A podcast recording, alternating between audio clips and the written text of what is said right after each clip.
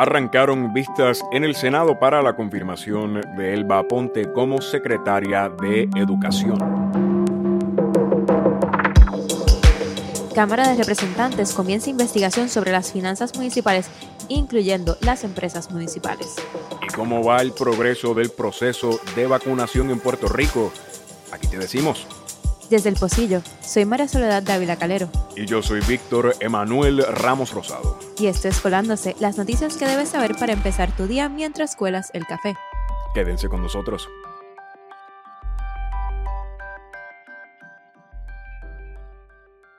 Ayer el Senado de Puerto Rico inició un proceso de vistas para confirmar a Elba Ponte como secretaria de Educación. Buenos días a todos y a todas. La Comisión de Nombramiento del Senado del Estado Libre Asociado de Puerto Rico inicia sus trabajos hoy lunes 5 de abril del 2021 a las 10 y 24 de la mañana en torno a la nominación de la secretaria de Educación, la profesora Elba Aponte Santos. La secretaria estuvo varias horas respondiendo a preguntas de senadores sobre el funcionamiento del Departamento de Educación y el manejo de las varias crisis bajo las que se encuentra. Durante las vistas, Aponte expresó que espera que la semana que viene unas 70 escuelas adicionales estén disponibles para abrir sus planteles. La secretaria también reveló que entre 2.500 y 3.000 estudiantes se están presentando a las escuelas abiertas y que ha sido un proceso lento en espera de que los padres ganen confianza. La senadora por el Partido Independentista puertorriqueño, María de Lourdes Santiago, expresó preocupaciones ante el impacto de la pandemia sobre los programas de educación especial, ya que de por sí eran deficientes. Yo creo, secretaria, que que las sociedades se miden por la forma en que tratan a sus más vulnerables, a sus más pequeños. Y en Puerto Rico esos vulnerables pequeños son los niños y niñas de educación especial, que representan casi el 40% de la matrícula del departamento y que llevan pleiteando 40 años en un litigio extenso, azaroso, complejo, costoso. Según explicó la secretaria, todos los estudiantes de educación especial se quedaron sin terapias al momento en que inició la pandemia en marzo pasado. El 85% de los que tomaban terapias en estos momentos la están tomando de manera virtual. Otro tema que se trajo a colación durante las vistas fue el estado de las escuelas afectadas por los terremotos en el sur de la isla. A preguntas del presidente del Senado, José Luis Dalmau, la secretaria puntualizó que hay escuelas que nunca se podrán volver a abrir. ¿Su expectativa es que podamos tener todas las escuelas listas para abrir en agosto? Nosotros todas las escuelas, las 858, no las vamos a tener, señor presidente. Por eso nos estamos moviendo a escuelas temporeras para el área azul porque lamentablemente hay 41 escuelas que no se pueden abrir, fueron totalmente destruidas. Esa era mi próxima pregunta. En el área azul hay 41 escuelas que no se van a poder abrir. Totalmente destruidas. Bueno, Víctor, fueron casi siete horas de, o más de siete horas de, vista pública. Eh, y tengo que decir que no, en esas siete horas no hubo una sola sorpresa. Yo creo que la mayoría de los senadores están básicamente ubicados donde pensábamos que iban a estar ubicados, con excepción quizás del senador PNP eh, Henry Newman, que dijo que, no, no, está parcializado a darle el voto a la secretaria. Pero además, creo que también parte de los asuntos de por qué no hubo sorpresa es porque estos asuntos no son nuevos. Ahora, algo que sí yo creo que, que vale la pena resaltar y, un poco yo creo que lo, resalta la senadora María de Lourdes en su turno inicial, es que hay unas cosas que surgieron en las preguntas que probablemente debieron haber salido como parte de la presentación inicial, como por ejemplo el que 41 escuelas del sur no van a regresar, están destruidas. Definitivamente, y es un asunto que ha sido de gran controversia desde que por primera vez sucedió el asunto de los terremotos y escucharlo de la propia boca de la secretaria de manera tan eh, final y puntual que estas escuelas no van a volver a poder abrir, presenta nuevas preguntas no, a, cómo el Departamento de Educación va a trabajar con el asunto de que cientos de niños en el sur de la isla se quedaron sin escuelas.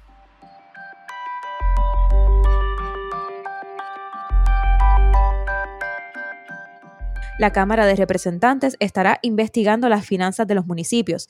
En particular, se enfocará en las empresas municipales y otras transacciones que tengan como colateral las propiedades municipales. El presidente de la Cámara, Rafael Tatito Hernández, anunció la resolución de la Cámara 346, acompañado por la representante Jocelyn Rodríguez Negrón, quien pertenece al Distrito 9 que cubre a Mayagüez.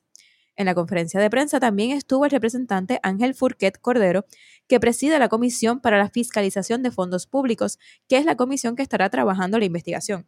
Furquet indicó que las vistas públicas comenzarán en dos semanas y que le estarán solicitando a los 78 municipios información sobre todos los activos y pasivos de los municipios, las empresas municipales, alianzas y convenios. Además de la información financiera, estarán requiriendo otros elementos como información sobre quiénes componen las juntas de estas empresas. El presidente de la Cámara argumentó que esta medida es parte del esfuerzo de fiscalización de la legislatura. Además, entre las metas de la investigación está evaluar posibles cambios para permitir mayor supervisión o fiscalización de diferentes entidades, como por ejemplo la Contraloría, a lo que son las finanzas municipales, en particular las empresas municipales. Nosotros hemos trabajado por los municipios y lo seguiremos haciendo y creemos la autonomía, la autonomía municipal es eje de nuestra política pública, pero también la importancia de la rendición de cuentas y la transparencia. Por esta razón, le, eh, le, presentamos al país los pasos a realizar en la Cámara de Representantes para despejar sombras sobre las finanzas en las instituciones municipales. Por su parte, Orlando Ruiz Pesante, el candidato a alcalde de Mayagüez por el PIB, dijo que aunque ve positivamente el que la legislatura entre en este tema, expresó preocupación de que la situación de Mayagüez quede diluida.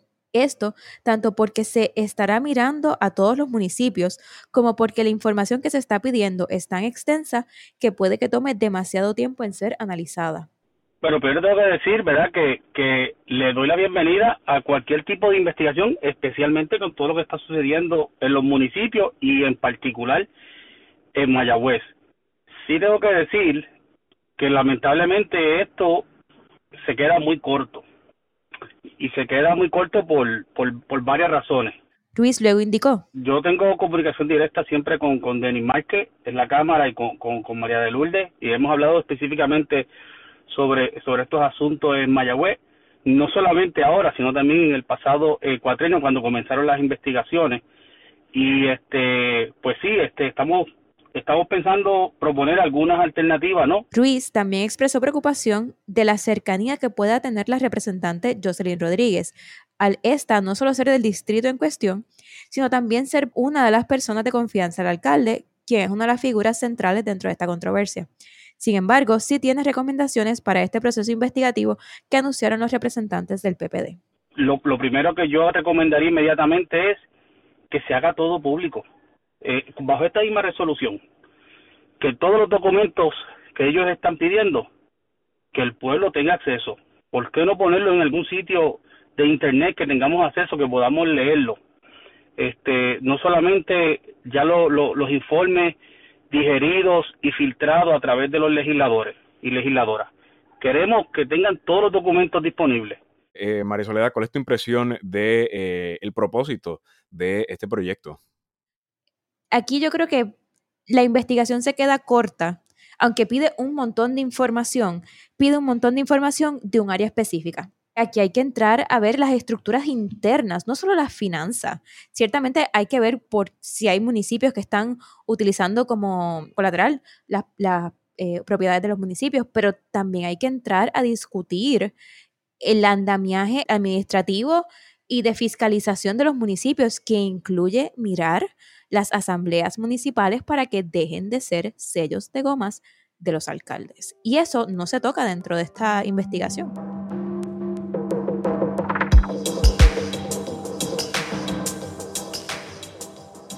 Bueno, y continúan los esfuerzos de vacunación por parte del Departamento de Salud.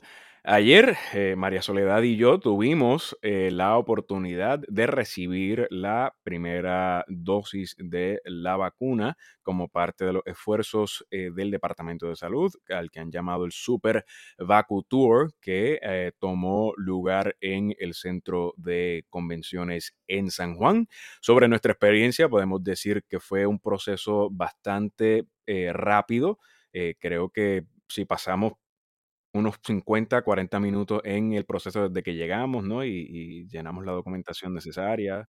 Fue un proceso rápido, fue un proceso eh, muy eh, bien estructurado y eh, el trato también fue uno muy satisfactorio, por lo menos desde mi parte, ¿no? en términos de cómo tal se siente el proceso de ser vacunado, yo creo que ambos podemos decir que estamos bastante alegres.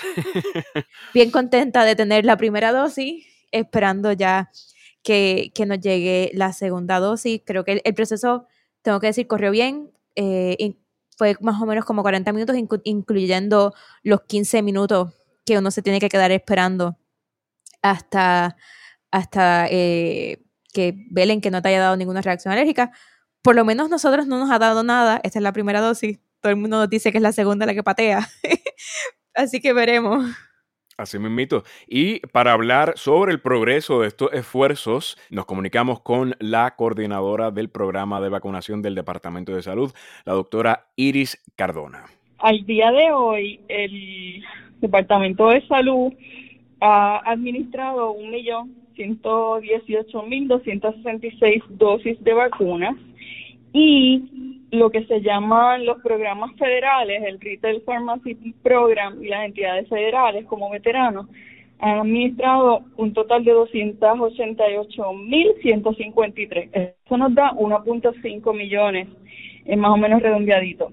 De eso, pues hay sobre 500.000 personas que ya tienen dos dosis de la vacuna y 842.426, eso es el 26% de la población de Puerto Rico, ha iniciado el proceso de la vacunación. La doctora Cardona también dijo que la reacción de parte de la población a las campañas de vacunación había sido una mejor de la que el propio Departamento de Salud proyectaba. Yo te diría que hace cuatro meses, todavía en el mes de noviembre, habíamos hecho una encuesta donde la mitad de las personas decían quererse vacunar y la otra mitad decía que no.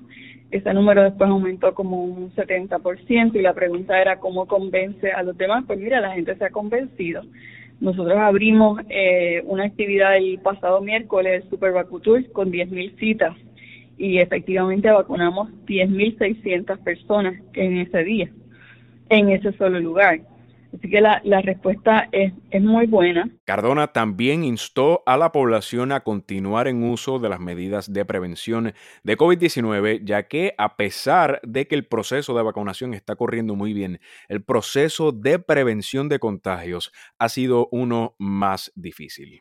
En algún momento en los próximos meses alcanzaremos la preciada inmunidad comunitaria o de rebaño. No obstante, en lo que eso ocurre, hay que mantener la transmisión de este virus en los números más bajos y eso sí no lo estamos logrando hacer. Las personas tienen que entender que hay que seguirse cuidando todavía, seguir usando la mascarilla, mantener distancia y la higiene de manos, que son también eh, medidas probadas para interrumpir la transmisión del, del SARS-CoV-2.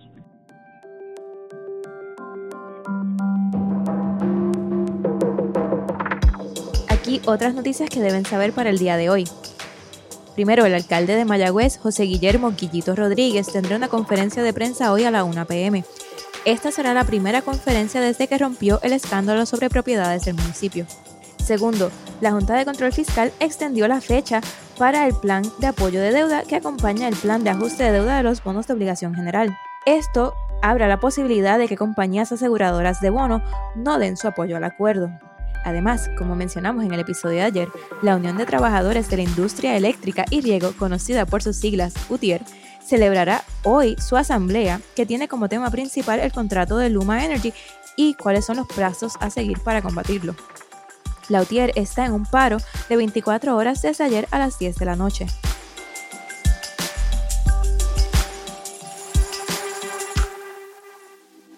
Bueno, muchas gracias por acompañarnos y esperamos que se unan también mañana a nosotros para guiarles por las noticias más importantes que deben conocer para empezar el día. Nuestro trabajo es accesible y libre de costo para todas las personas, pero para poderlo mantener de esa forma necesitamos de su ayuda. Pueden suscribirse a nuestro Patreon a través de patreon.com slash el y ayudarnos a mantener estos espacios de periodismo independiente vivos con su contribución. También pueden hacer donaciones directas por ATH Móvil. En la sección de Pay Business busquen El Pocillo PR y pueden hacer llegar cualquier ayuda. Mi nombre es María Soledad Dávila Calero. Y yo soy Víctor Emanuel Ramos Rosado. Esto fue Colándose. Nos vemos mañana.